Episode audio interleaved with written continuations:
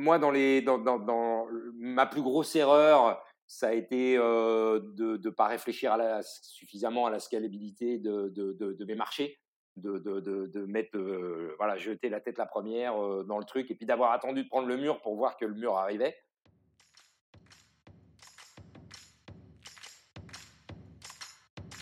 Bienvenue sur Comment t'as fait, le podcast de ceux qui veulent comprendre concrètement comment les autres ont fait. Je m'appelle Julien Hatton, je suis cofondateur de l'agence de communication BuzzNative et je vous propose de partir ensemble à la rencontre d'entrepreneurs et dirigeants passionnés et passionnants pas toujours dans la lumière, mais qui font pourtant rayonner leur structure et leurs équipes. À ces profils au parcours non linéaire, audacieux ou encore atypiques, je n'ai qu'une seule envie, leur poser la question comment t'as fait? Si vous aussi auditeur, vous rêvez de découvrir les coulisses et le quotidien de nos invités, que vous soyez entrepreneur averti, débutant ou en devenir, abonnez-vous et embarquez avec moi chaque semaine pour des épisodes d'une heure qui vous feront gagner des années d'expérience. C'est parti Bonjour chères auditrices, chers auditeurs. Aujourd'hui, j'ai le plaisir d'accueillir Julien Ulrich, cofondateur d'ITCube. Salut Julien. Salut Julien. Alors Julien, je dois dire que notre rencontre, elle est due au pur hasard. Euh, c'est en suivant une formation euh, proposée par HEC Paris que j'ai découvert un de tes témoignages que j'ai trouvé très pertinent en tant qu'entrepreneur. du coup, c'est ce qui fait qu'aujourd'hui, on se retrouve ensemble pour revenir sur ton, parcours alors, tu m'as dit, gamin, tu rêves de bosser à New York ou de vivre aux États-Unis, si bien qu'un jour tu réalises ce rêve avec notamment la société UPOC. Alors, on en parlera un petit peu plus tout à l'heure. après une belle carrière chez France Télécom, tu as travaillé aussi chez CGTL et Virgin Media. C'est finalement autour d'un fameux dîner, déjeuner pardon, dominical en famille que tu décides de passer à l'action pour cofonder avec ton frère la société ITCube ou ITCube. Ce que je propose pour évoquer ton parcours, c'est qu'on évoque dans un premier temps une grande partie qui, est comment tu as fait pour te lancer dans l'entrepreneuriat après une belle carrière. Hein? Tu aurais pu continuer comme ça jusqu'à jusqu'à la retraite. Deuxième grande partie, ce sera comment tu as fait pour te lancer avec ton frère? Est-ce que ça implique Voilà, c'est un lien de filiation que j'ai pas encore traité sur ce, sur ce podcast, donc ça m'intéresse qu'on creuse ensemble. Et puis enfin, comment tu as fait pour surmonter la, la crise du Covid-19 et te projeter vers l'avenir alors qu'effectivement, ton activité a été plutôt impactée? OK pour toi? Super. Allez, c'est parti. avant de rentrer dans le détail, déjà, est-ce que tu peux bah, te présenter rapidement et nous présenter ce que c'est que ITCube voilà? Quelle, entreprise c'est, sa spécialité, sa différence? Eh ben, je m'appelle Julien Ulrich, j'ai 52 ans. ITCube est né l'été 2011 et mon, mon 10 second pitch, c'est qu'on fabrique des iPads géants. et, on fabrique des, grandes machines tactiles. Notre, vision originelle d'ITCube, c'était de faciliter l'interaction entre des gens et du contenu complexe.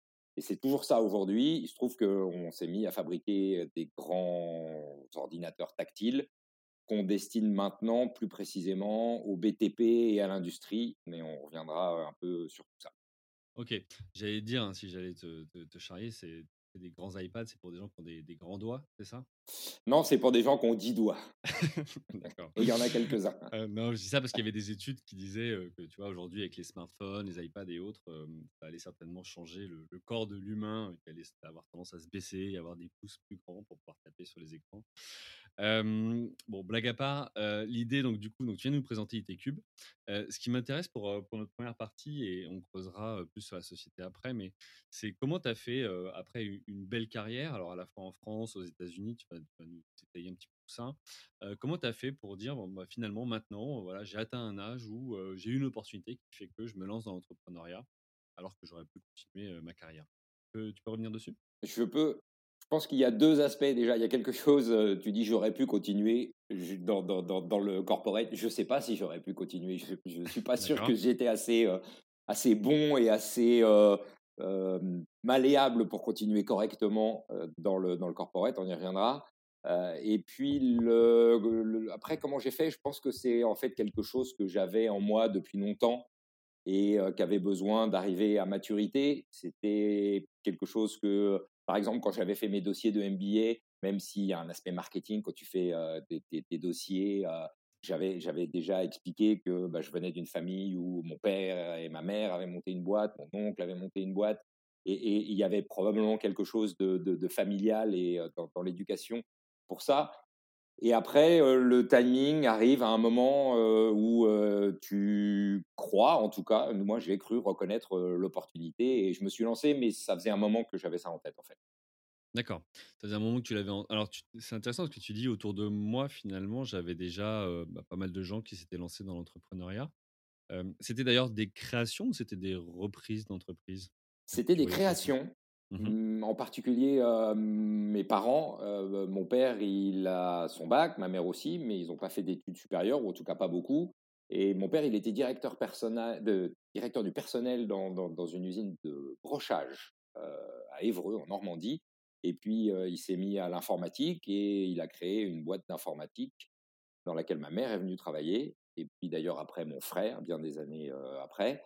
Et il a informatisé la paye, il a fait de l'ERP. Et mes parents ont eu une boîte qui a plus ou moins marché jusqu'à leur retraite. En tout cas, ils en ont toujours vécu jusqu'à leur retraite. D'accord, oui, donc tu as déjà entendu parler d'entrepreneuriat autour de toi et ce c'était pas quelque chose forcément de nouveau pour toi? Non, mais j'avais aussi du coup entendu parler et et, assister aux premières loges aux galères que peuvent être les difficultés, les crises, les dépôts de bilan et toutes ces choses-là. J'en avais pas nécessairement une vision idéalisée toute rose. Oui, effectivement. Ok. Bah, c'est hyper intéressant parce que du coup, c'est ce qui construit aussi finalement un parcours et, et un homme avec un grand H. donc, ok, autour de toi, donc tu as, tu as vu des exemples d'entrepreneuriat, alors avec plus ou moins de réussite mais avant ça, tu décides donc de, faire carrière et, notamment, donc, comme je dit tout à l'heure, tu as travaillé donc chez France Télécom, CGTL, Virgin Mega. Tu peux nous expliquer un petit peu ton, ton parcours et en quoi ça t'a construit pour ensuite te dire, OK, je me lance dans l'entrepreneuriat? Alors, comme, comme, comme, comme tu as dit tout à l'heure, moi, le truc qui m'a animé depuis je ne sais pas quand, mais quand j'étais vraiment môme, c'était New York. Je ne sais pas quelle série américaine m'a donné envie d'aller de, d'aller à New York avec un, probablement aussi un petit bout de fantasme familial parce qu'il y a une partie de ma famille qui avait immigré après la guerre aux États-Unis, mais avec laquelle je n'avais quasiment pas de contact. Donc il y avait, il y avait ce rêve de New York. Mmh et puis tu combines ça au fait que bah, j'étais un peu geek, pas trop mauvais en maths et en physique. J'ai fait une école d'ingé. Je me suis retrouvé pour des raisons un peu sentimentales à faire ma coopération au service culturel de l'ambassade de France à Vienne, en Autriche comme j'avais des origines autrichiennes, je m'étais dit, tiens, avant d'aller à New York, parce que je savais d'une façon ou d'une autre, j'irais à New York, avant d'aller à New York, je vais aller passer un peu de temps en Autriche, renouer un peu avec les racines. J'étais allé pas mal quand j'étais gamin et passer deux ans très, très sympas au service culturel de l'ambassade de France, où j'ai appris l'allemand, où on a fait beaucoup de fêtes et c'était c'était un temps super. Et puis après ça, les choses ont fait. En fait, comme je voulais aller à New York, j'ai fait le tour. J'ai demandé à tout le monde est-ce que vous connaissez quelqu'un qui connaît quelqu'un qui connaît quelqu'un qui est à New York? Et je suis effectivement tombé sur quelqu'un qui connaissait quelqu'un. alors attends, juste là, on parle de quelle année? Là, on est en 92. Ouais, donc là, on n'est pas, je veux dire, pour ceux qui nous écoutent et qui, qui ont la vingtaine, je veux dire, on n'est pas dans Internet où c'est facile, tu fais un message Facebook en disant t'as pas un pote à New York. Ah non, mais il n'y a pas Internet, ouais. Il n'y a, pas, y a pas Internet, il n'y a pas des téléphones mobiles, il y, a, y, a, y, a, y, a, les pages blanches et les pages jaunes de, de l'annuaire.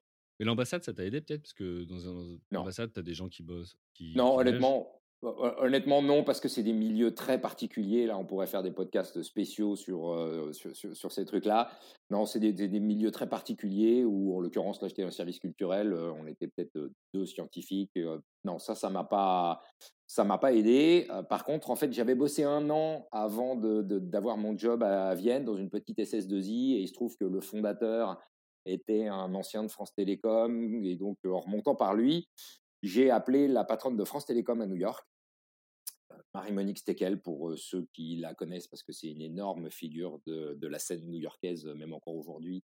C'est la patronne de, la FIAF, l'Institut français, à New York, du haut de ses 80 ans. et, j'ai eu une chance inouïe, mais après, voilà, j'ai déclenché cette chance. La chance inouïe que j'ai eue, c'est que j'ai passé le barrage de la secrétaire et que je suis tombé sur Marie-Monique un jour où elle était de bonne humeur ce qui, pour bien la connaître, n'est pas forcément le cas tous les jours.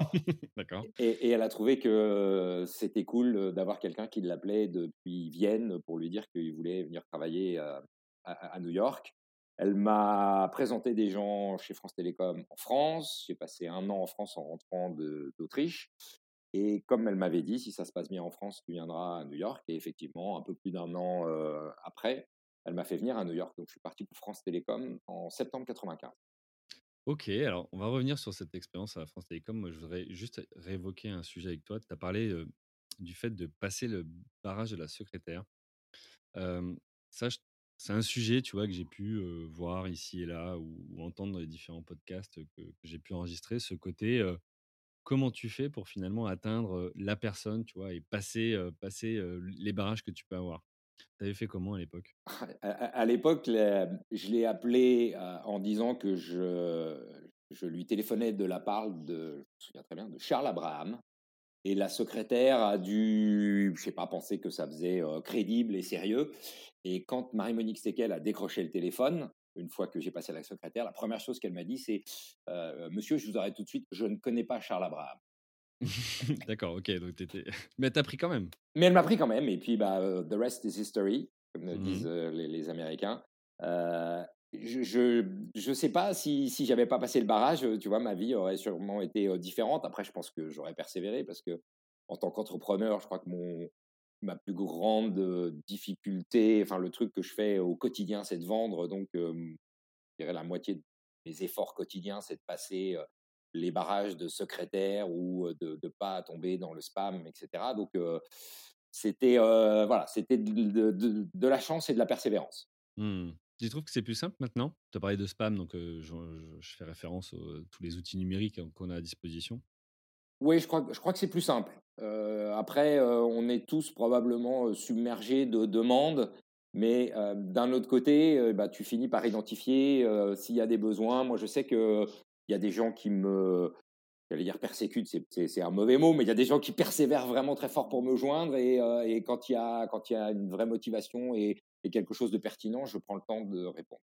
Donc, je pense que c'est plus simple. Et puis, alors, il y, a une autre raison pour laquelle maintenant, peut-être aussi, c'est plus simple bah, pour moi. Je ne peux pas me remettre exactement dans l'état d'esprit dans lequel j'étais quand j'avais 25 ans. Mais forcément, passé 50 ans, bah, j'ai beaucoup plus de contacts, j'ai beaucoup plus de copains qui connaissent des copains. Et, je pense que, en, tu vois, en, France, sans, prétention, je, peux être à peu près n'importe où en deux coups de téléphone. Après, ça ne veut pas dire que ça va déboucher sur quelque chose. Oui, mais on accède plus facilement avec l'expérience, le réseau et OK. bon, fin de cette parenthèse-là, donc tu arrives chez France Télécom et là, donc c'est le début de ta carrière finalement dans tout ce qui est télécommunication? Ouais, c'était, le plus gros projet sur lequel j'ai bossé à l'époque et qui reste encore, un des projets où je me suis le plus éclaté, c'est qu'on a mis en place la première grosse liaison transatlantique pour faire de l'internet. Aujourd'hui, aujourd'hui, euh, voilà, ça, ça, paraît évident. Il y a des fibres optiques euh, qui traversent les océans euh, de, part et d'autre. À l'époque, il n'y avait pas. Il y avait, je, vais, je, vais, faire le, le, vieux. il y avait du X25 pour ceux qui ont fait des télécoms il y a très longtemps.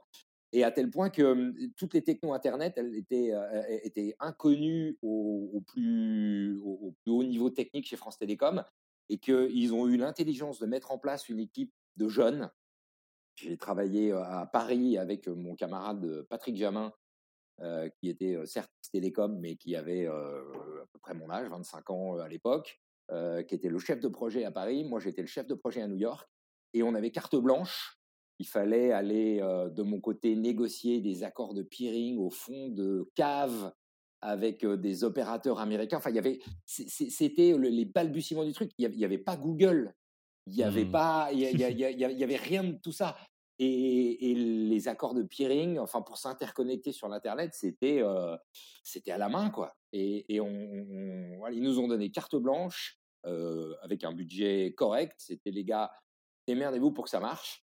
Et ça a marché. Et, et, le truc qui était très sympa et, la, la fière chandelle que je dois à Marie-Monique Stekel, c'est qu'en contrepartie de nous avoir donné carte blanche. Une fois que ça a marché et qu'on a rempli notre contrat, elle nous a individuellement soutenus sur le reste, sur la suite de nos carrières et, encore aujourd'hui. Mmh. Ça, c'est hyper intéressant ce que tu dis parce que ça me, ça me fait penser finalement au, système des rencontres. Et je, pense que chacun, qu'on soit entrepreneur ou pas, tu vois, on a une rencontre ou plusieurs rencontres qui nous ont marqué et qui ont changé le cours de notre vie, tu vois? Et moi, ça m'a fait voilà, écho à pas mal de rencontres que j'ai pu faire. Et je trouve ça intéressant que tu expliques que bah, finalement, tu l'as provoqué aussi, cette rencontre, et que c'est pas forcément des choses qui te passent sous le nez ou, que tu vois pas, c'est aussi des choses que tu vas, que tu vas parfois chercher. ok, écoute, alors toi, c'était un secteur qui te plaisait ou t'es tombé dedans et du coup, tu as dit, ok, ça me plaît, il y a un truc à faire avec Internet ou comment ça s'est passé? Alors, moi, les télécoms, c'était un truc qui me plaisait, en fait. Et un peu par défaut, quand j'étais en prépa, j'aimais pas la chimie. Et, donc, ça, il y avait un paquet d'écoles que je voulais pas faire. Et euh, j'aimais l'informatique, j'aimais l'électronique.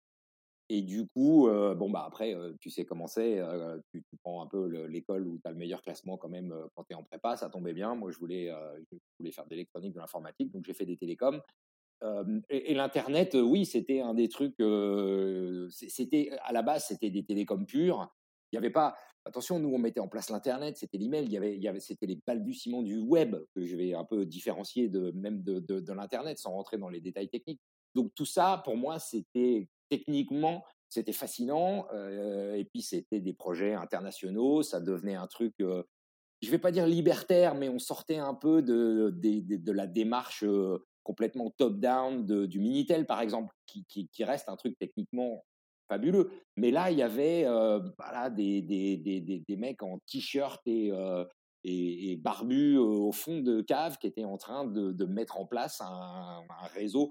honnêtement, quand on l'a mis en place, on n'imaginait pas que. Est-ce que ça deviendrait ce, ce que c'est devenu. Hein. Mais, mais moi, jeune ingénieur, c'était c'était un, pied total de m'occuper de Ok. Bon, écoute, donc tu mets un pied chez France Télécom. Après, j'ai cité tout à l'heure quelques-unes de tes autres expériences. Comment tu as, as évolué justement aux États-Unis? Tu m'avais partagé notamment en, préparant cet épisode que tu avais voilà, bossé dans des startups. Est-ce que tu peux nous, expliquer un petit peu voilà, ton, parcours américain avant de, bah, de, de, te lancer dans l'entrepreneuriat? Alors moi, j'arrive en septembre 95 chez France Télécom. Et je prends une autre décision qui a changé le cours de ma vie, c'est que quand j'étais allé en Autriche, j'avais pas bossé spécialement l'allemand. Et, en arrivant aux États-Unis, je me dis, je vais pas refaire la même erreur. Je vais me concentrer pour vraiment devenir super bon en anglais. Et pour devenir super bon en anglais, je vais prendre des cours et je vais me donner un objectif. Et cet objectif, c'était de passer le GMAT, le Graduate Management Admission Test, mmh est le, test d'entrée pour les MBA. Mais j'avais pas spécialement l'idée d'aller faire un MBA à ce moment-là. Et donc, je me mets à bosser le GMAT parce que c'est ultra technique sur l'anglais, il faut apprendre du vocabulaire, de la grammaire, des, formes de phrases. Je bosse, je bosse, je bosse. Et puis, j'ai un autre coup de bol. Au fur et à mesure que je raconte ça, j'ai l'impression que j'ai eu que des coups de chance sur, sur ces trucs-là, mais, mais, mais c'est pareil, il faut aller les provoquer. Je reçois un coup de téléphone un jour de, de l'organisation du GMAT qui me dit Monsieur Ulrich, on a une proposition à vous faire. on est en train d'informatiser le test lui-même. Il hein, faut se remettre à l'époque, nous on est encore au crayon à papier et à la gomme.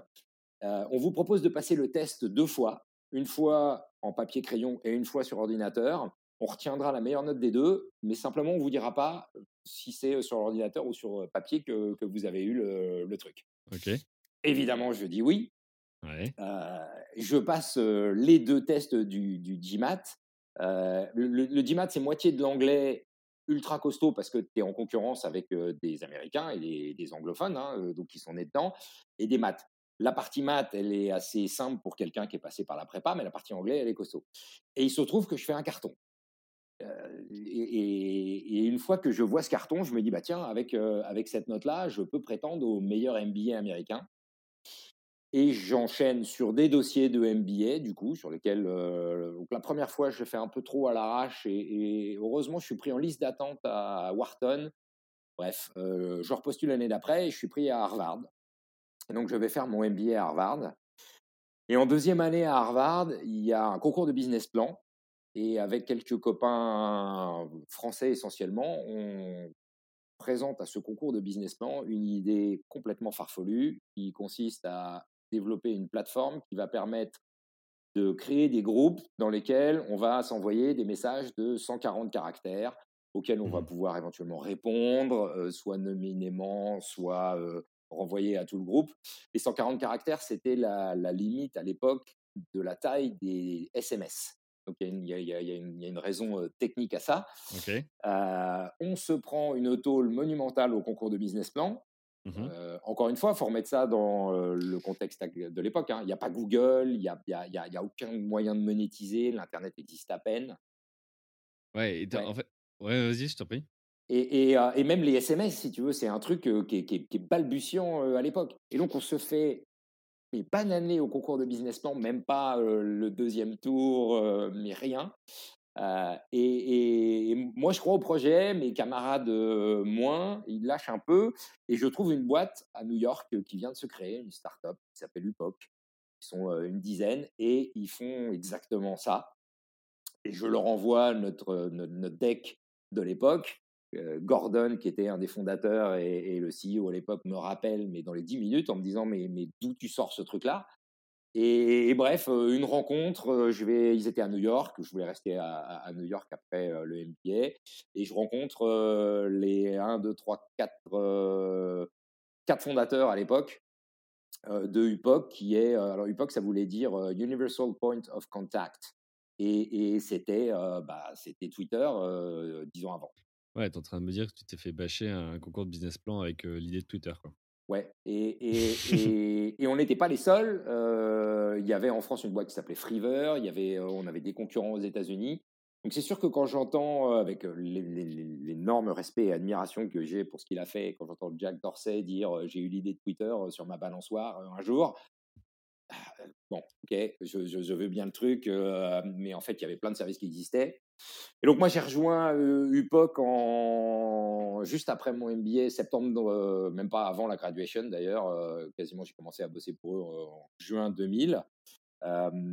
et on a assez vite, on a cartonné. Le trafic, mais explosait, les passerelles SMS. Parce qu'à l'époque, c'était que SMS, il n'y avait pas beaucoup d'usage sur le web mais les passerelles SMS des, opérateurs étaient sous-dimensionnées et on faisait exploser leurs services SMS avec le trafic qu'on générait. Le problème, c'est que bah, ça coûtait de l'argent à tout le monde et qu'il n'y avait mmh. aucun moyen de, monétiser. Il y avait à peine de. les serveurs pubs n'existaient pas, enfin, il n'y avait pas tout ça. c'était qui tes users à l'époque? Ah, c'était des particuliers. C'était. c'était pas des early adopters ou autre. C'était. Pas spécialement. On avait, tu vois, on avait des groupes. Alors, faut être honnête, il y avait une bonne partie qui était, qui était plutôt de, comment on dit ça officiellement, du, du, charme. D'accord, oui. Et puis, euh, et, mais il y avait, euh, tu vois, un de nos groupes qui marchait vachement bien, c'était euh, le New York Celebrity Sighting. Et c'était quand tu vois une célébrité dans la rue, tu, tu, tu l'envoies au groupe et les gens, voilà, ça, ça, ça, devenait viral comme ça. D'accord. Et sauf que, donc on a levé, à l'époque pour nous c'était un échec, on a levé 21 millions de dollars.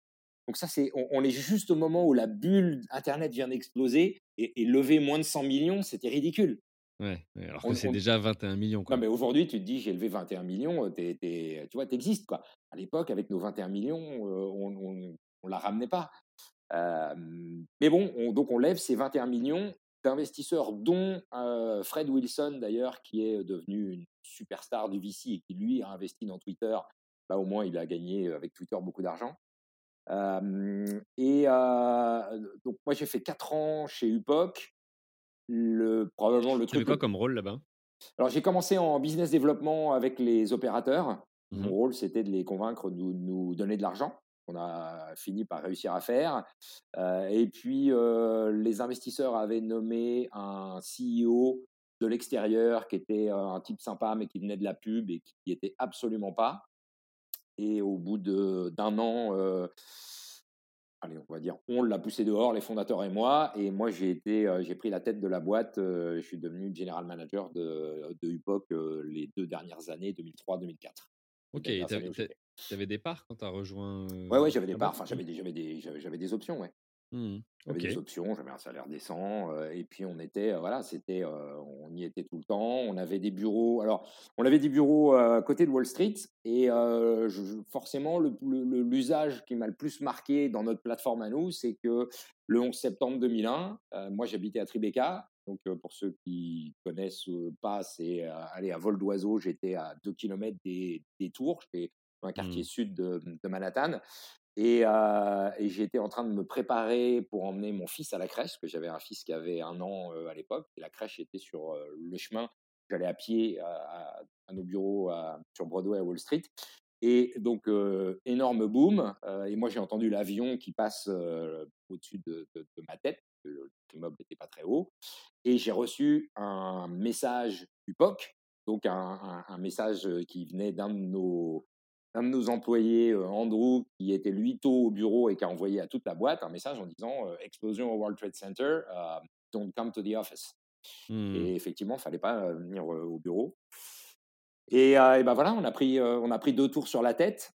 alors heureusement pour nous, Andrew, qui était le seul au bureau, est parti assez vite et, il était 9h moins le quart quand le, premier avion a tapé de mémoire et il y avait personne d'autre au bureau, donc on n'a pas eu de dégâts humain personnel au départ. dans l'équipe, Voilà, on a été quelques jours plus tard récupérer nos serveurs parce qu'il n'y avait pas de cloud non plus à l'époque. Hein. Ah oui, bah oui, c'est vrai. Voilà, non, non, tout ça. mais tu vois, c'est vrai que ça nous semble tellement évident aujourd'hui que. Bah ouais, mais alors on, avait, on avait quand même des backups à un autre endroit, mais on est allé récupérer des photos avec où il y a un centimètre de cendre dans, dans, nos bureaux avec les, les SWAT teams, les, les, mecs en armes, parce que tout mmh. le quartier était bouclé. Euh, on est allé récupérer ce qu'on a pu dans, les bureaux et puis on a géré eh ben, le monde qui s'arrête, les gens qui ont peur et, puis où il faut tout reconstruire. alors là, on était obligé de télétravailler, mais on n'était pas, il n'y avait pas Zoom, il n'y avait pas Teams, il n'y avait pas, avait pas tout ça. On a réussi à, on a réussi à remonter la pente et, et, paradoxalement, le truc sur lequel on a eu beaucoup plus peur, en tout cas où c'était beaucoup plus compliqué avec les équipes, qui s'est, je crois, pas trop vu en France, c'est qu'après, il y a eu les alertes à l'anthrax, la poudre blanche dans les enveloppes. Mmh, et, autant le, 11 septembre, une fois que tous les avions ont été posés, tu te disais, OK, c'est bon, euh, c'est, la merde, mais moi, je suis vivant. Autant les enveloppes à l'anthrax pendant quelques semaines, tu disais, mais euh, est-ce que nous, on va en recevoir? Est-ce qu'on va. Voilà. il, y a eu, euh, il y avait beaucoup de stress dans les, dans les jeunes, en particulier de, de notre équipe. Sachant que j'étais le vieux à l'époque, le plus vieux de la boîte et j'avais 30 ans. Ouais, c'est ce que j'allais dire, t'étais pas, pas très vieux, quoi. Ouais, mais, mais, mais, voilà, j'étais le papa. J'étais le seul à avoir des enfants dans la boîte et j'étais le seul à, ah oui, donc 30 le, ans, le, sage, quoi. Voilà, le sage. ok. Bah, donc c'était voilà sur l'expérience américaine. Pour terminer donc sur Upoc, bah, à un moment les nos investisseurs, les VCs ont dit bah ouais mais là les gars vous gagnez pas d'argent donc il va falloir passer sur un modèle B2B tout le VC est passé du B2C au B2B. Euh, C'était pas aussi simple que ça. Et puis, on a relevé 5 millions de dollars, mais la boîte marchait pas très bien. Et moi, j'ai démissionné objectivement deux heures avant de me faire pousser dehors parce que de toute façon, voilà, on était arrivé, nous, équipe de fondateurs, au bout du, au bout du truc. Et mmh. c'était plus, on n'était pas les, les, bonnes personnes pour, pour continuer. On n'avait plus la niaque qu'il fallait. En plus, c'était plus notre, et puis notre modèle. Enfin, il y avait, il y avait plus rien, il fallait qu'on s'en aille. Et donc, je suis rentré en France en 2004. Euh, j'ai mis un petit peu de temps à retrouver du boulot parce que bah, personne n'attend euh, nécessairement quelqu'un euh, qui est parti depuis 10 ans, qui a un MBA certes, c'est prestigieux, mais ça fait presque un peu peur. Ouais, ce que j'allais dire, c'est que ça peut faire. Enfin, j'ai discuté en, off avec quelques profils qui disent ben, c'est vrai, mais au bout de 10, 15, 20 ans, avec des diplômes ou, ou des expériences d'entrepreneur, c'est pas si simple, tu vois, de se, de se relancer ou de retrouver en tous les cas une entreprise parce que ça peut faire peur. Ouais, je, te, confirme, on en reparlera après, mais que, euh, que, si, que ça, ça c'est peut-être une motivation supplémentaire pour quitter Cube, euh, que j'arrive à sauver IT parce que je pense que le. Et je dis ça euh, sans, sans arrière-pensée négative sur le truc, mais il n'y a pas grand monde qui attend le, le mâle blanc de 52 ans surdiplômé et qui sort de 10 ans de start-up dans, dans, dans, le monde professionnel. Mmh. Donc j'ai retrouvé du voilà, j'ai retrouvé du boulot chez chez CGTL. Euh, J'étais directeur euh, marketing produit sur euh, les services de téléphonie d'entreprise. la, constante dans, quand même dans mon parcours, c'est moi je suis un homme de, de, marketing produit. Ce qui m'éclate, c'est de définir des nouveaux produits, c'est de mmh. s'imaginer, c'est d'aller voir les clients, les valider, les, les, mettre au point et les faire évoluer. Donc ça, j'ai fait ça chez CGTL, sauf que j'arrive début mars chez CGTL et 15 jours plus tard, Neuf Télécom annonce qu'il rachète CGTL. ça change un peu les plans alors, ça change les plans. Il faut reconnaître que là aussi, j'ai eu de la chance et puis il y a des gens qui m'ont soutenu. la patronne de CGTL à l'époque, Michel, n'était pas super fan du rachat et elle est venue m'apporter ma lettre de confirmation alors que j'étais encore en période d'essai, j'aurais dû sauter. Elle m'a apporté ma lettre de confirmation et elle m'a dit Julien, au, poids, celle-là, elle vaut plus cher que l'or. Parce qu'effectivement, du coup, je me suis retrouvé dans le plan social des départs de CGTEL et ramené au tarif horaire de ce que j'ai bossé, c'est probablement l'année où j'ai le mieux gagné ma vie. Ouais, ok. Mais bon. On devait en partir. Ok. Donc je suis parti. un de mes copains de promo, Laurent Fiscal, était à l'époque patron de, Virgin Mega, qui, était la filiale de téléchargement de. Alors, c'était une, boîte qui appartenait à Lagardère, moitié à Hachette, moitié à, aux radios, à Europe 1, et qui était simplement une licence du nom Virgin, comme beaucoup de boîtes de Virgin. Il faut se remettre aussi dans le contexte à l'époque, on était les premiers en téléchargement de musique, loin devant Apple iTunes, c'était les balbutiements d'iTunes. Et, et, Virgin Mega avait, quand je suis arrivé, 60% de, de, part de marché. C'était pas avec des cartes à l'époque Alors il y avait des cartes. pour télécharger. Ouais, mais ça, ça t'achetait des, des cartes, mais c'était, c'était en ligne à peu mmh. près, à peu près comme aujourd'hui, si ce n'est que, enfin, comme aujourd'hui, avant l'avènement du streaming, c'était du téléchargement, si ce n'est qu'il y avait des verrous numériques, ce qu'on appelait les DRM, les Digital Rights Management, qui, était très galère parce que si tu n'avais pas le bon verrou, tu pouvais pas passer ta musique de ton ordi à ton téléphone mmh, et ça bloquait, ça bloquait beaucoup les usages. Donc j'ai fait deux ans chez Virgin Mega en tant que patron de la filiale. J'ai lancé la plateforme de VOD à l'époque, qui était une, de mes grosses missions. Et puis les magasins, donc j'étais filiale des magasins Virgin qui se sont fait racheter à l'époque par un fonds euh, Butler Capital. Et Butler avait pas tellement d'intérêt au, numérique et du coup, la filiale Virgin Mega les intéressait pas. Donc, ils m'ont gentiment, aimablement, enfin, décemment poussé dehors de ça.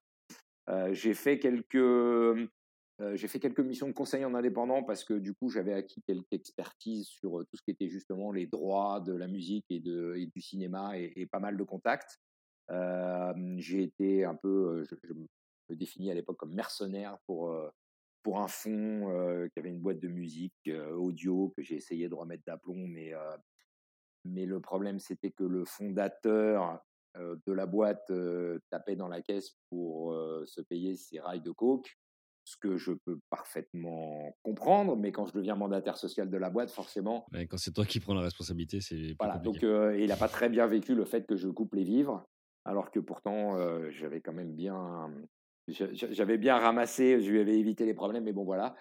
et puis bah on en arrive à, si c'est le bon moment, on en arrive à, un déjeuner dominical où, où mon frère, qui est mon antithèse, à peu près sur tous les points de vue, me parle de son projet d'iPad géant. Ok, donc là on arrive effectivement dans la deuxième partie, tu me fais la transition euh, toute trouvée sur le comment tu as fait donc pour, pour créer IT-Cube avec ton frère. donc tu disais, tout est parti d'un... après cette carrière que tu viens d'expliquer plus en détail, donc tout part d'un déjeuner où ton frère te dit, je vais me lancer dans l'entrepreneuriat. Alors, non, il dit pas je vais me lancer dans l'entrepreneuriat parce que lui, il est, il, est développeur, il fait de la 3D sur un logiciel déjà à l'époque qui s'appelle Unity, qui est devenu une énorme plateforme ah oui, de 3D depuis. Mmh. Ouais. Mmh.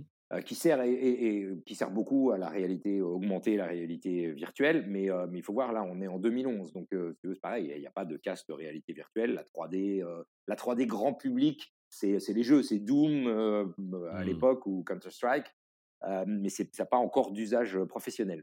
Et donc lui, il développe en, 3D et il y a un de ses clients qui lui dit tiens, il y a l'iPad qui est sorti là en 2011, sorti de l'iPad. le, vrai, hein, le, celui d'Apple, et qui, ce client lui dit Moi, je cherche un iPad géant pour montrer les applis 3D que, David, mon frère, développe. Et comme on a été élevés tous les deux par un geek, qui est mon père, qu'on a joué au Lego toute notre jeunesse et que, je peux le dire ici, on joue encore au Lego, lui et moi. Il n'y a pas d'âge. Hein. Non, non, d'ailleurs, la pub de Lego Technique, là, sur la dernière Land Rover qu'ils ont sorti, le mec, il a 45 ans, barbu, et c'est pas, des, pas des trucs pour enfants, quoi. Non, c'est des grands enfants. C'est des grands enfants, voilà, on assume. Je connais deux personnes qui jouent au Lego Technique, c'est mon frère et moi. et donc, bref, on, est geek, et donc mon frère, tu vois, on, a monté nos propres PC toute notre jeunesse. voilà, on, bricole nos, nos motos, c'est le lien qu'il y a. Et donc, un dimanche midi, chez mes parents, mon frère me dit Tiens, je, suis en train de, de, monter ce truc-là, mais je suis en train de regarder à m'associer avec une, boîte à Caen. Là, est-ce que tu peux me dire si c'est une bonne idée Regarder leur, leur, leur, état financier et puis leur statut pour, pour, pour voir si c'est bien? Et il me donne, il me donne les documents, je regarde le truc et la boîte va clairement au tapis. ils n'ont plus d'argent, ils n'ont pas de pack d'actionnaires, ils sont visiblement pas d'accord sur tout. donc je lui dis bah non, te, c'est pas une bonne idée. Te, te maque pas avec eux parce qu'ils mmh. vont t'entraîner vers le fond. En plus, c'est toi qui as l'idée et eux ils apportent rien. mais moi, j'étais, je venais de terminer une mission de, de, de conseil pour une, pour une start-up et il n'y avait pas forcément un rôle pour moi après. Et du coup, je regarde un peu d'un peu plus près le truc et je lui dis mais, mais ton produit là, il est marrant. Je pense qu'il y a, il y a des usages. Il avait besoin d'un peu d'argent pour, pour finir le, le, développement et je lui dis bah tiens, allons-y. je t'aide à financer l'iPad géant, le premier, et puis mmh. on va voir ce que ça donne. Donc c'est toi qui propose quelque part, enfin qui tend la perche. mais c'est déjà des choses que vous aviez évoquées plus petit, gamin Jamais. ou non jamais? Jamais. Et, si tu veux, donc mon frère, bon, moi j'étais, j'étais le, tu vois, le l'aîné, le, bon élève, deux ans d'avance, la prépa, l'école d'ingé, le MBA à Harvard, je coche les cases, parti aux États-Unis, etc. Mon frère, il a fait deux secondes, deux premières, deux terminales. Il a planté son bac les deux fois. Il s'est fait virer de presque tous les bahuts où il est passé. Il m'a fracassé mes deux premières motos, sa première voiture. Voilà, mmh. la, tête brûlée. et, on a, on, a finalement, moi je suis parti de, en prépa, j'avais j'avais 16 ans. Lui, on n'avait rien en commun.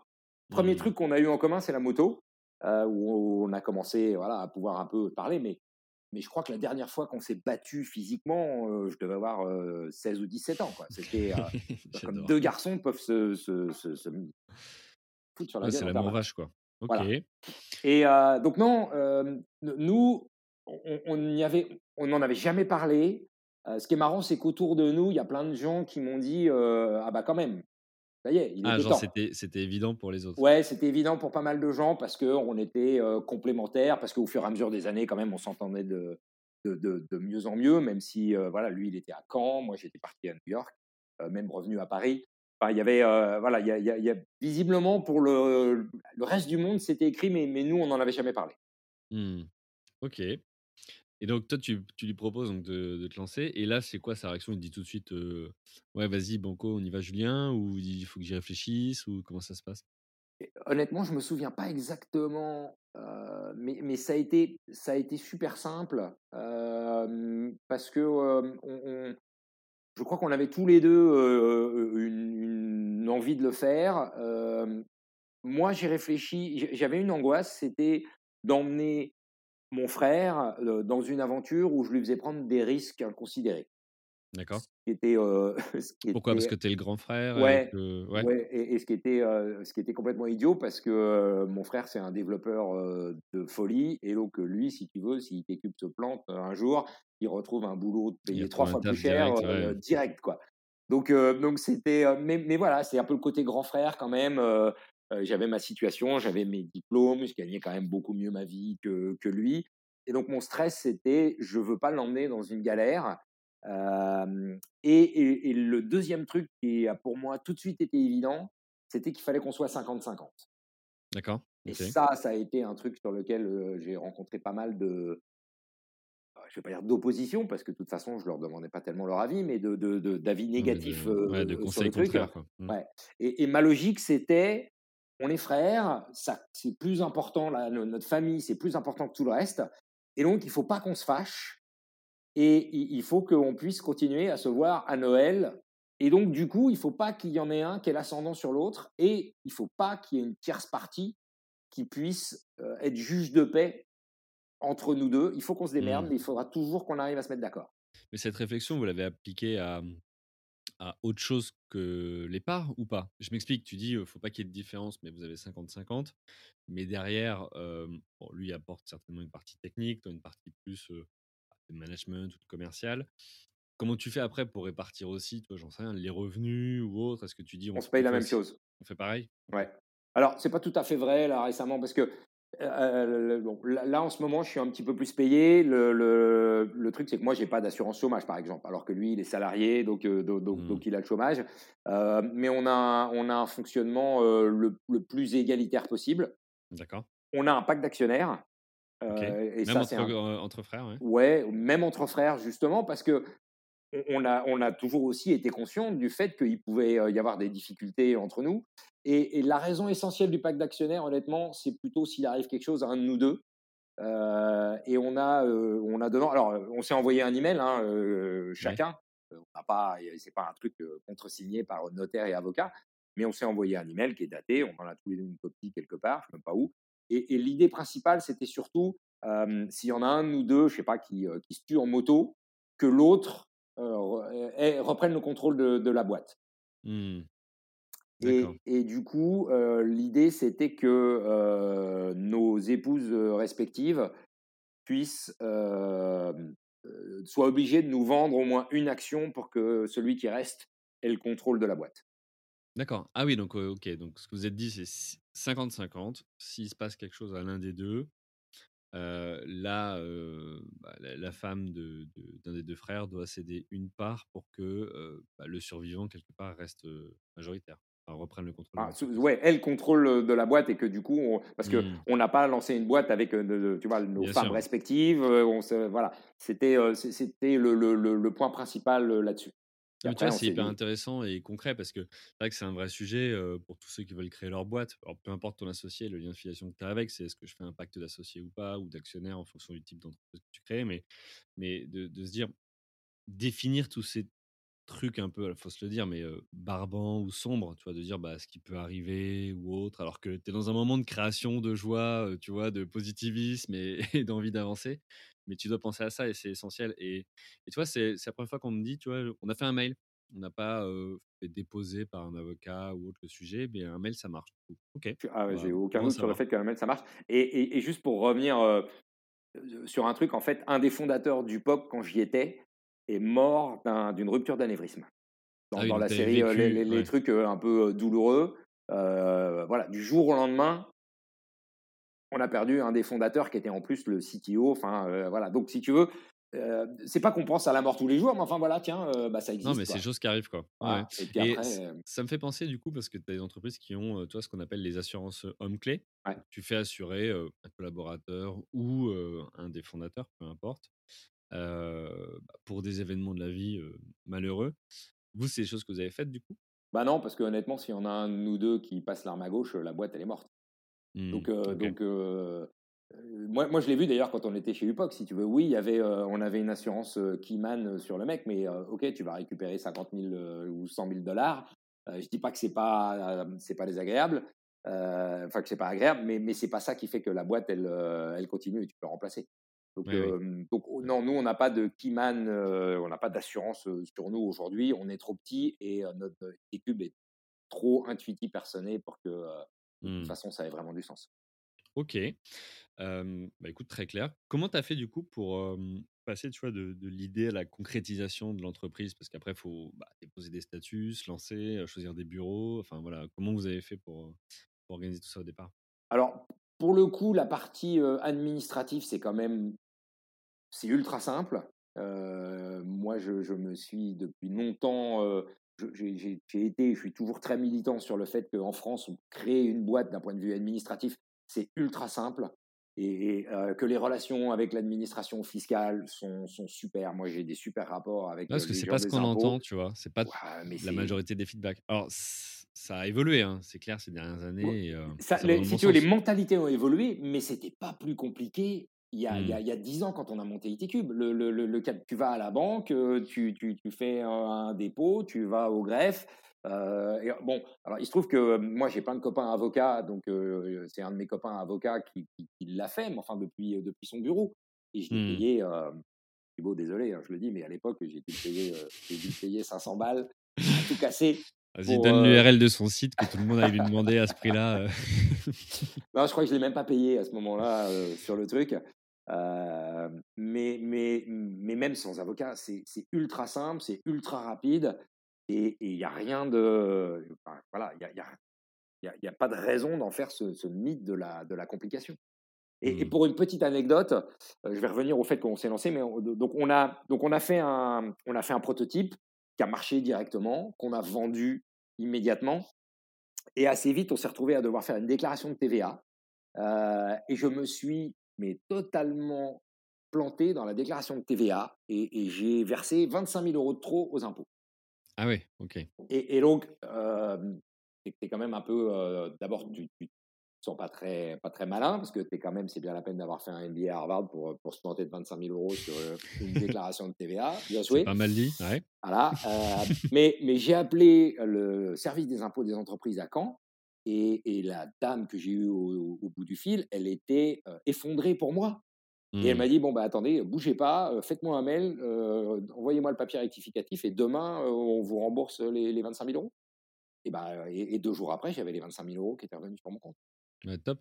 Bah, écoute, moi, j'ai l'histoire aussi qui valorise voilà, tu vois, la partie ouais, moi j'ai que des j'ai que des alors je parle pas des, des, expériences de ceux qui ont pu avoir le, le RSI à l'époque mais en tout cas en tant qu'entreprise que ce soit les impôts ou l'URSSAF euh, j'ai des gens aimables compétents au bout du téléphone et, compréhensifs mmh. donc pour revenir à ta question, et eh ben on s'est lancé, on a fait le premier, on a fait la première machine qui a super bien marché.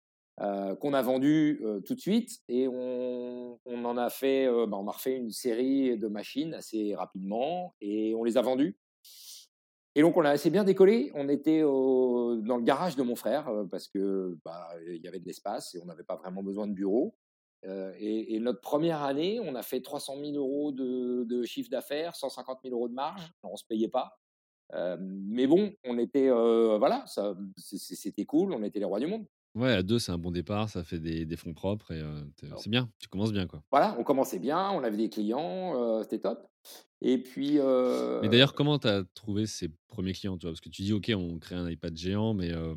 Alors, mon, frère avait quelques, clients à qui il faisait, pour qui il faisait des développements 3D. Et puis bah, après, bah, on a passé des coups de téléphone aux uns aux autres. On a tapé dans le réseau assez proche. Et, alors, je vais pas Quand tu dis qu'il avait des clients, c'est qu'il était déjà entrepreneur ou il avait déjà comment Ouais, il était freelance. Il était freelance et ah, puis il avait bossé avec cette boîte avec laquelle il avait failli, tu vois, il avait mmh. voulu s'associer.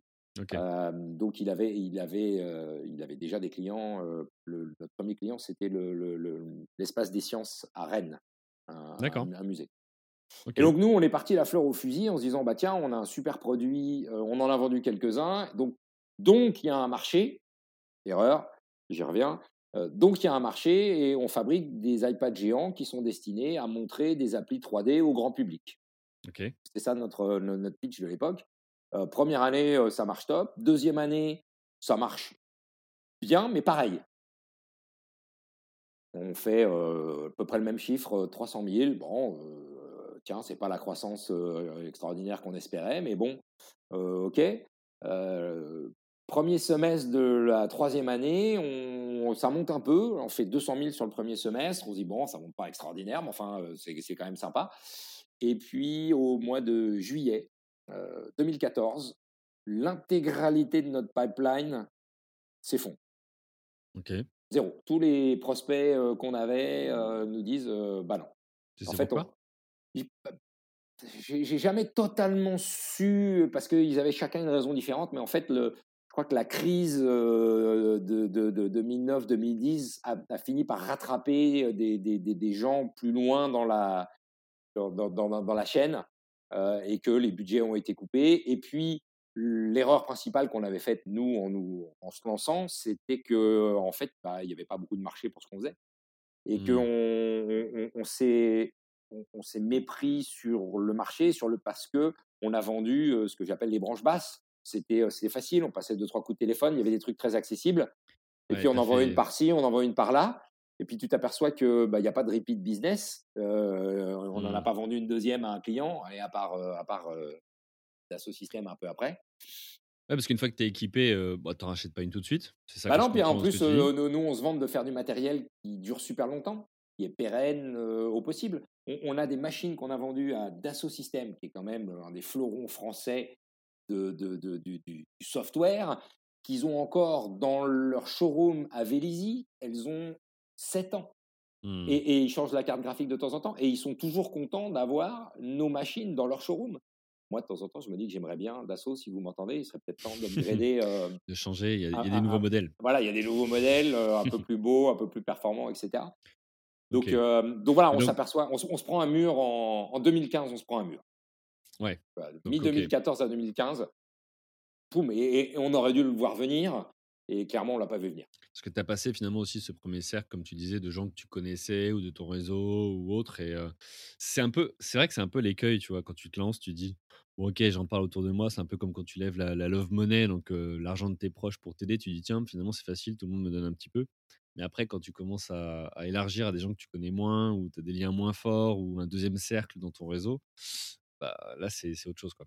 Clairement. Donc, ok, donc 2014-2015, là, vous prenez un stop et tu dis, ok, qu'est-ce qui se passe? Qu'est-ce que tu fais à ce moment-là? On a, on a encore une fois, je vais dire un coup de chance, mais tout ça c'est pareil, hein, c'est des opportunités. On est donc Dassault Systèmes est un client à nous. ils utilisent nos, nos, machines, ils ont quelques machines dans leur showroom, et un jour ils nous demandent de leur louer une machine sur un salon à Bruxelles. et on va à Bruxelles avec la machine, et pendant le salon, il y a un type qui arrive et qui tourne autour de la table et il a un badge Ferrari. Mmh Donc, allez, en, geek, motard, voilà, en bon stéréotype mal que mon frère et moi peuvent être sur certains trucs. On aime bien les voitures, on aime bien les motos. Et donc, quand on voit le badge Ferrari, bah, ça nous attire un peu l'œil.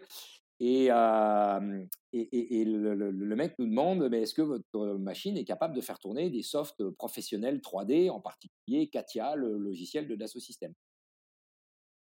D'abord, on dit oui, puis après, on, on, y réfléchit. Voilà, et, et, donc on dit oui au, on dit oui au mec de Ferrari. Il revient le lendemain avec quelques collègues à lui. Donc là, il y a, a 6-7 personnes avec des badges Ferrari autour de notre machine.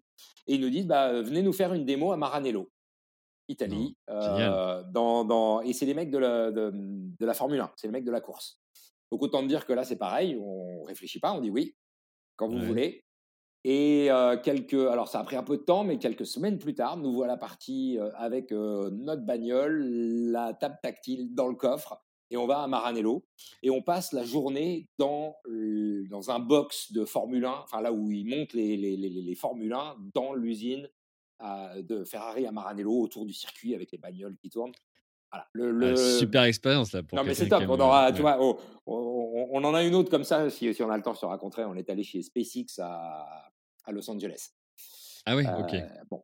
Mais pour le coup, euh, donc ce que, ce que fait Ferrari, avec qui on n'a pas réussi à bosser euh, malgré une ou deux tentatives, parce qu'après ils ont eu leur introduction en bourse, les gens ont changé, mais bon, bref, ils nous ouvrent les yeux sur le fait qu'il y a un besoin métier, parce que la, 3, la, voilà, la 3D est en train d'arriver et en train de passer des bureaux d'études à la production, mmh. et, et, que ces usages sont en train de se démocratiser, et donc on décide de complètement changer nos marchés plutôt que d'aller sur des espaces publics ou, ou des, musées ou des trucs comme ça. On, change complètement notre optique et on va démarcher des gens qui, bah, qui, sont des industriels, des gens du BTP, etc. Ouais, mais en plus, là, tu, disais les musées ou autres, eux, du coup, tu es dans une vocation. Alors, tu leur vends à eux, mais au final, pour du grand public, enfin, les musées, ils n'ont pas forcément toujours des super budgets pour pouvoir se lancer dans ces équipements. Puis surtout, ces appels d'offres publics où tu es en compète, c'est des process qui sont longs, non? Ouais, et puis et puis il y a des agences de scénographes, on s'est fait piquer des, des, tu vois des, des, des, idées, des technos, et puis et puis si tu y arrives, t'en vends une et puis peut-être deux, mais au bout effectivement d'un process assez compliqué. Et puis c'est pas scalable, quoi. Mmh. Et c'est pas scalable du tout. Et, et, le, notre principale erreur quand on s'est lancé sur, sur ITCube, c'est d'avoir fait, d'être allé sur des marchés qui n'étaient pas du tout scalables et qu'on aurait dû, ça, on aurait dû y penser plus tôt.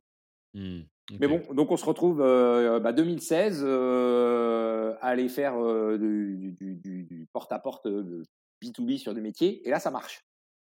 Ok, là, ça prend direct. Et là, et là ça prend direct. On en vend direct une à, à la R&D d'EDF qui veut déployer dans des centrales nucléaires. je sais plus, on en vend à Airbus. Enfin voilà, là, là, là, là ça repart. Et on refait 2016-2017 on est reparti 500 000, puis presque un million de chiffres en, 2017. Toujours à deux? Alors non, on a embauché, on a embauché deux développeurs parce qu'on s'est aperçu qu'il y avait des logiciels qui marchaient pas sur nos machines parce mmh qu'ils ne fonctionnaient pas en tactile. Et donc, on a développé une petite activité de, de RD logiciel pour faire des plugins qui permettent de tactiliser des logiciels. C'est-à-dire qu'en fait, on transforme les inputs tactiles, les gestes qu'on reconnaît, on les transforme en commandes clavier-souris. Mais c'est de la R&D pure. Euh, le fait est que le, les 500 000 puis le million de chiffre d'affaires, on le fait à deux.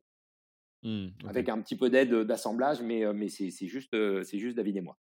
on rencontre, dans le cadre de, nos ventes et de location de matos, on rencontre des gens dans le BTP, pas mal, Bouygues et Vinci, et les deux nous disent ça c'est super, mais nous on voudrait amener ça sur les chantiers. On a des besoins de visualisation de 3D et de plans en extérieur sur des chantiers. Est-ce que vous, pouvez nous, aider là-dessus? Et, et, puis on avait Airbus aussi qui nous disait bah, nous dans les ateliers on aurait les besoins. Et donc on imagine à partir des inputs de nos clients, hein, on, écoute les besoins de nos clients, on imagine une machine qui va aller sur les chantiers Mmh euh, qu'on met dans une boîte étanche avec de l'électricité sécurisée, un écran tactile de super haute qualité, qui est orientable, mais avec des roulettes, des guides fourches, des crochets pour que les grues puissent les prendre. Et voilà, un truc qui répond, qui répond vraiment bien aux besoins. Vinci nous en commande 5 à l'époque, qu'on installe sur des chantiers en février-mars 2017. Et le truc cartonne. gros succès chez, chez, chez Vinci. on, alors, on était aux bons endroits avec des gens qui étaient super motivés. Et du coup, on passe du petit projet dans un coin auquel personne ne croyait chez Vinci au truc qui devient super visible. Mmh. Et là, les ennuis commencent. D'accord. Parce que bah, le truc devient super visible et du coup, bah, il y a des gens qui essayent de récupérer l'idée, la gloire et tout le truc.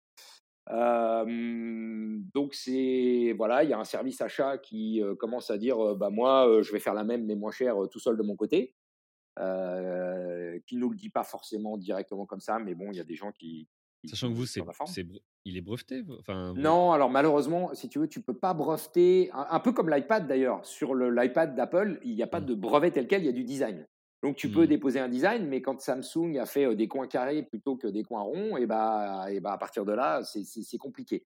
Mais ce qui ne veut pas dire que tu n'as pas de propriété intellectuelle sur le truc. mais bon, donc les achats chez Vinci se précipitent pour essayer de faire des copies. Sauf que l'inconvénient et l'avantage en même temps de nos machines, c'est qu'elles ont l'air vachement simples. Donc quand tu regardes nos machines, tu te dis bah ouais, il y a, y a, de la tôle, il y a un écran, il y a de l'électronique. Je vais faire pareil. Ouais. Et, c'est le revers de la médaille, c'est que du coup, beaucoup de gens se disent, bah, je peux faire des copies facilement, et, en fait, c'est beaucoup plus compliqué que ça n'en a l'air. Alors, tu peux arriver à faire des copies, mais elles sont deux fois plus chères et elles marchent moins bien. Et c'est un peu ce qui se produit avec Vinci pendant un moment. Donc, on, reste dans la partie. On a vendu 60 machines chez Vinci et qui cartonnent en plus parce que les, leurs stats internes qu'ils ont d'ailleurs publiées, c'est que le, retour sur investissement de nos machines est de 25 jours. Donc schématiquement, ça veut dire que quand ça se passe bien, une machine installée chez Vinci à nous, ça leur fait économiser 100 000 euros par an.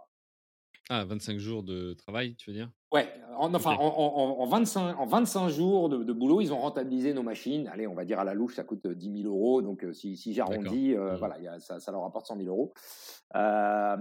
et, bon, je, je, tu sais que je, on en a discuté, je peux m'étendre pendant très longtemps sur euh, le, gros conflit que j'ai, peut-être encore même avec Vinci, mais, mais voilà, il y a des gens chez Vinci qui se sont dit, nous, on va faire les nôtres, elles vont être moins chères. Et donc, on a reçu un jour un mail de demande de, notre sous-traitant. En fait, notre sous-traitant principal a reçu une demande qui émanait de Vinci de lui refaire des copies de nos machines avec un, il y avait même le numéro de série de la machine qu'ils avaient utilisée pour faire les copies. Donc, quand on a fait, quand on est retourné voir Vinci en disant, attendez, c'est quoi ce truc-là? C'est quand même pas très clean. Pourquoi vous voulez pas travailler avec nous à baisser les coûts, etc. ils nous ont dit, mais non, c'est pas ça. Et puis, et puis, je suis remonté très haut. Puis finalement, ils ont dit, bah, tu sais quoi, Julien, on va faire un appel d'offres. Et, et, devine qui a gagné l'appel d'offres? Et bah, la filiale interne de Vinci qui faisait les copies, évidemment. Donc voilà, on est en conflit très, très dur avec Vinci et, je, pense que c'est pas terminé. Ça a été très compliqué, c'est très frustrant. C'est doublement frustrant pour nous parce qu'ils nous avaient promis beaucoup de choses. Alors les promesses engagent que ceux qui, y croient, hein. Hein, mais voilà, on parlait de, de 200 machines, d'une dizaine aux États-Unis. À un moment où moi je repartais m'installer aux États-Unis, un truc qui nous aurait fait, fait, changer de dimension parce que à la fois ça, ça, ramenait beaucoup de, de, chiffre d'affaires et puis ça nous permettait d'avoir des économies de volume pour baisser les coûts d'une façon générale, ça nous donnait un use case. voilà, c'était c'était top, sauf qu'en en fait derrière notre dos, tout ça c'était des promesses dont ils savaient pertinemment qu'ils n'avaient pas l'intention de les tenir. plutôt que, en, plus, plutôt que de travailler avec nous à, essayer de baisser les coûts et, et d'en faire une réussite.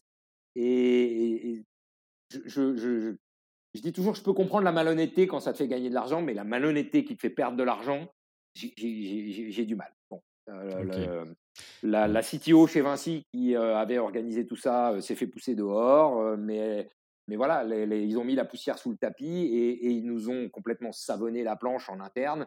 On est passé pour les méchants qui avaient envoyé des huissiers, qui n'avaient pas respecté la médiation, etc. Mais bref, Vinci est, je crois, en ce moment encore en train de, finaliser ses copies.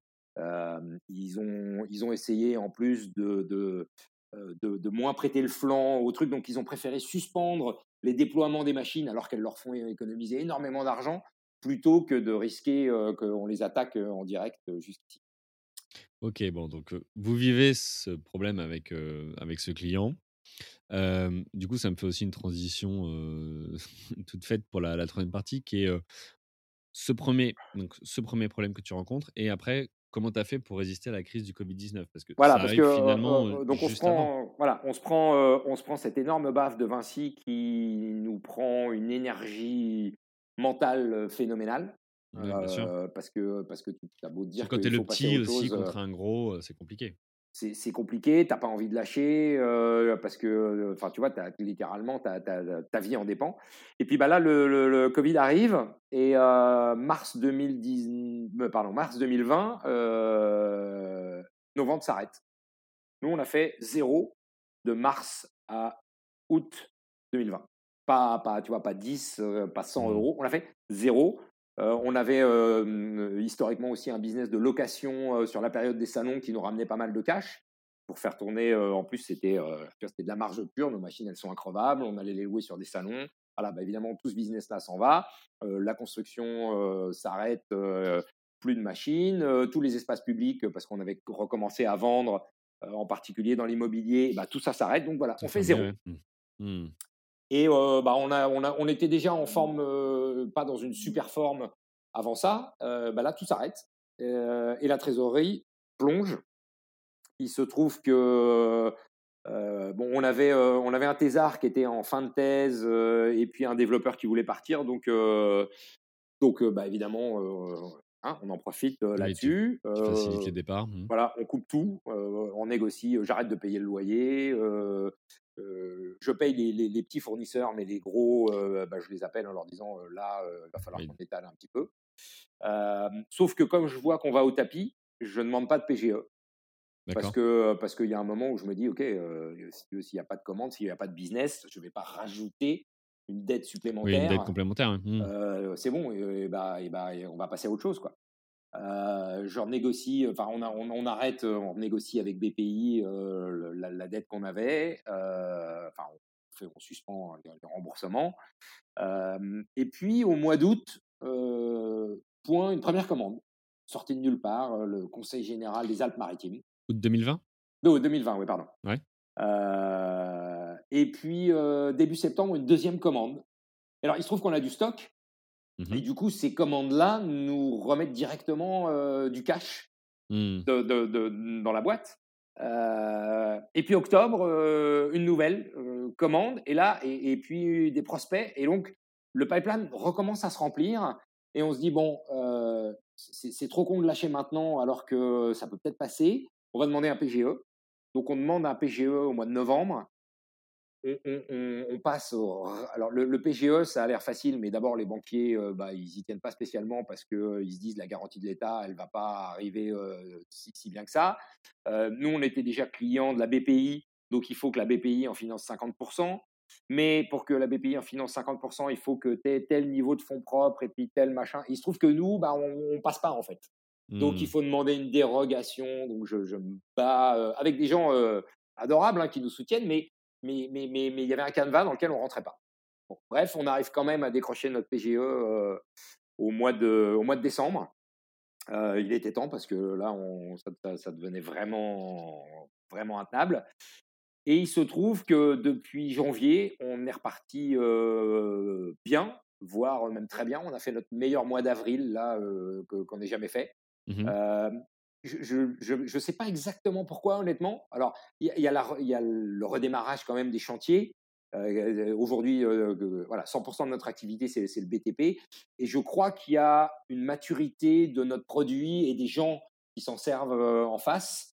il y a aussi beaucoup de gens qui étaient chez Vinci avant, qui ont utilisé nos bécanes, qui sont allés dans d'autres boîtes du BTP et qui ont gardé le souvenir de vos outils. voilà, là, là, le, tu vois, là, j'ai vendu ce matin, j'ai vendu deux machines sur un chantier à, Cannes parce que Jess, eh ben, c'est un ancien de Vinci qui est arrivé chez GCC et qui, veut absolument avoir les deux machines parce qu'il trouve ça super.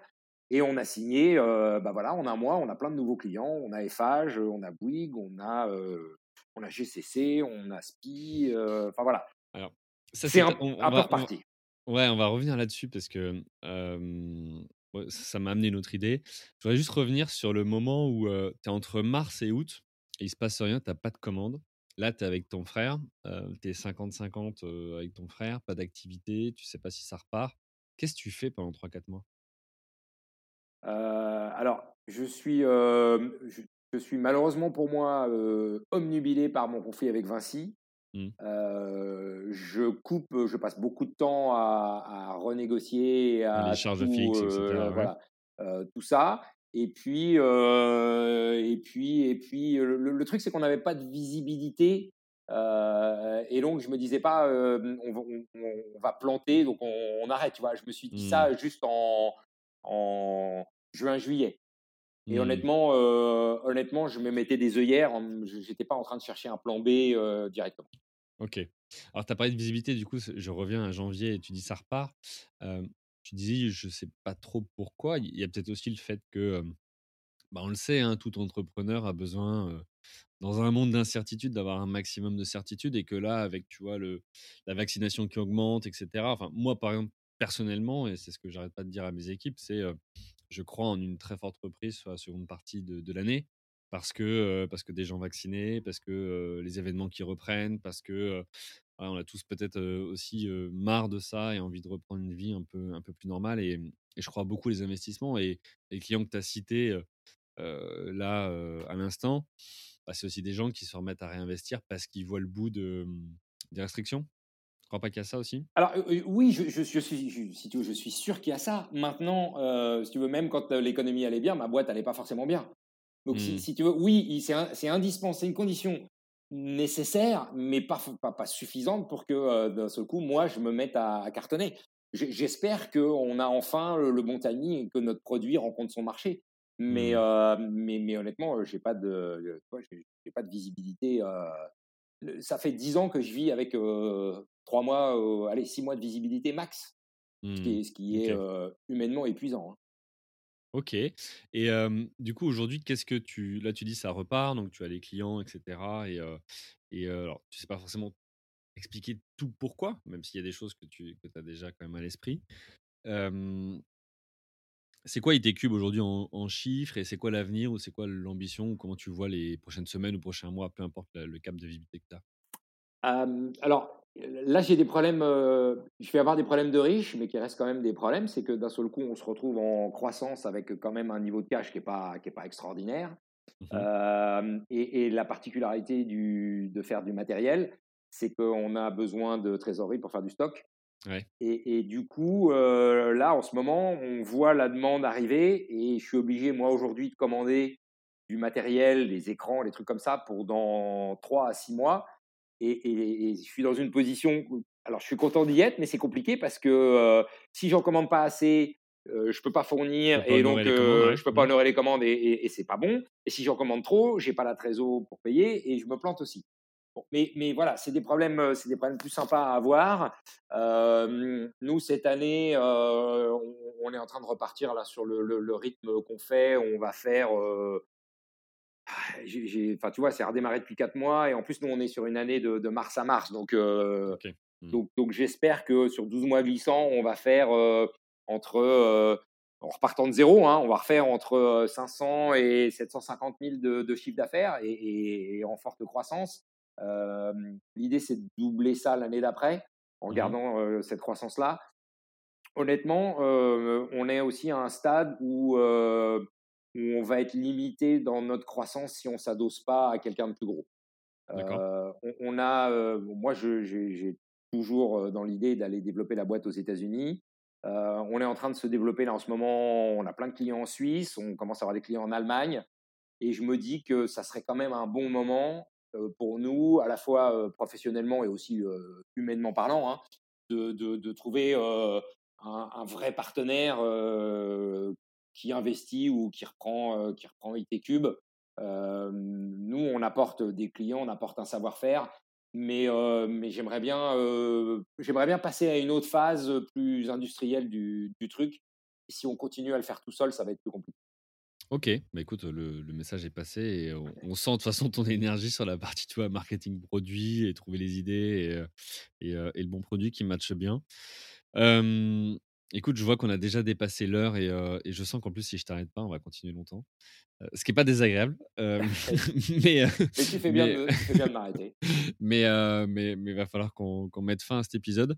avant de passer au, à la conclusion, tu as des, voilà, de ton parcours hein, entrepreneur ou même avant, tu as des, conseils ou des choses que tu as envie de partager où tu te dis, OK, là, si j'avais à refaire l'histoire, si j'avais à relancer une boîte ou autre, c'est quoi le tips ou c'est quoi le, conseil que tu, garderais à l'esprit et que, voilà, pour, pour, te lancer? Je, pense dans les choses vraiment importantes à faire, et je suis content qu'on s'en soit pas servi, mais je vois pas mal de gens autour de moi qui galèrent, c'est le pacte d'actionnaires. D'accord. C'est un peu comme, comme tu disais tout à l'heure, c'est dur au début, tu es dans l'euphorie, mais c'est un peu comme le mariage. Quelque part, c'est quand même vachement plus simple de, de se dire à l'avance si jamais ça se passe mal, parce que ça peut arriver. Mmh. il faut qu'on se mette d'accord sur, sur ce que serait une dispute pour justement éviter que, que ça dégénère. Et, et, pour moi, ça, c'est vraiment un truc mais super important à faire, sans, aller réinventer la poudre, mais se mettre d'accord sur un, mécanisme, par exemple, d'appréciation de, des prix de revente, de, de, répartition des rôles, etc. Donc ça, ça c'est vraiment le truc important. Moi, dans, les, dans, dans, dans, ma plus grosse erreur, ça a été de ne pas réfléchir à la, suffisamment à la scalabilité de, de mes marchés, de, mmh de, mettre, voilà, jeter la tête la première dans le truc et puis d'avoir attendu de prendre le mur pour voir que le mur arrivait. si, si j'avais été un peu plus malin quand même, j'aurais réfléchi à l'avance.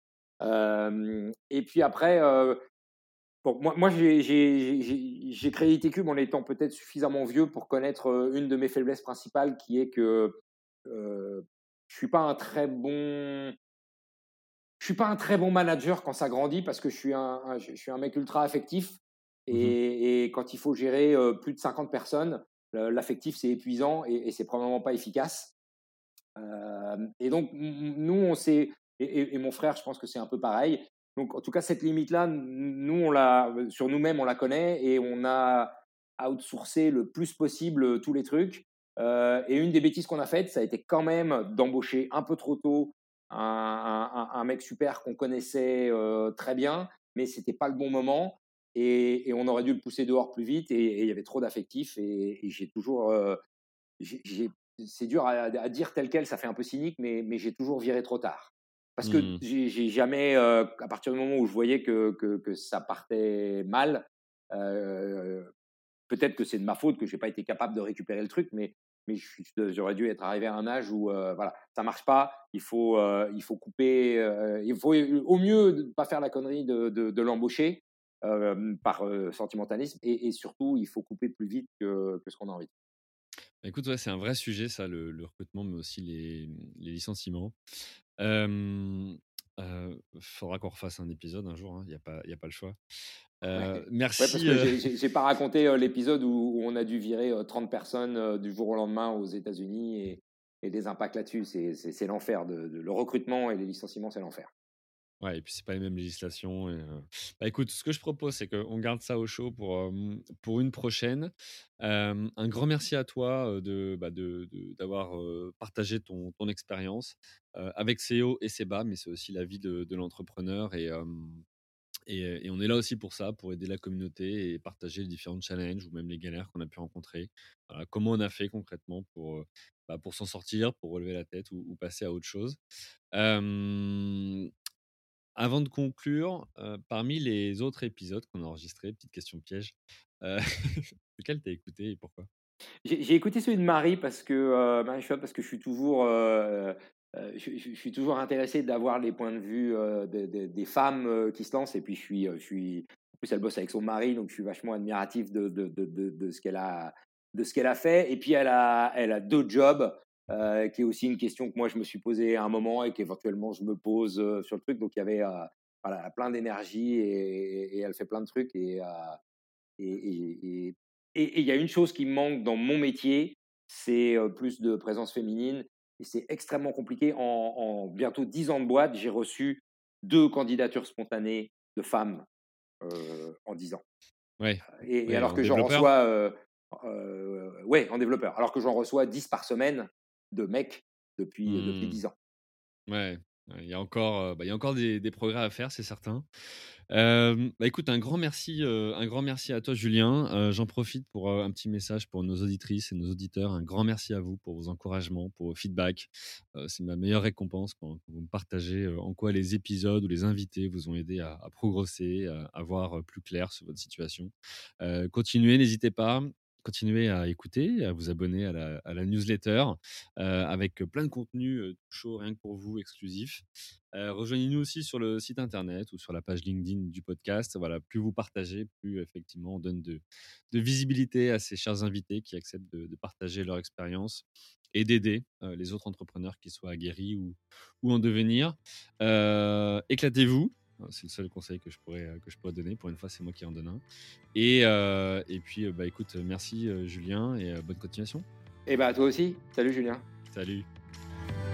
Merci à vous, chers auditeurs, d'avoir suivi l'épisode jusqu'au bout. Si vous êtes arrivé jusqu'ici, c'est que le podcast vous a plu. Alors, pour nous aider à continuer, rendez-vous sur votre plateforme d'écoute de podcast préférée et laissez-nous un avis 5 étoiles avec un commentaire positif ou un message pour notre invité du jour. Parlez du podcast autour de vous, c'est le meilleur moyen de nous aider à vous proposer du contenu de qualité. C'en est fini pour aujourd'hui. Un grand merci à vous et à la semaine prochaine.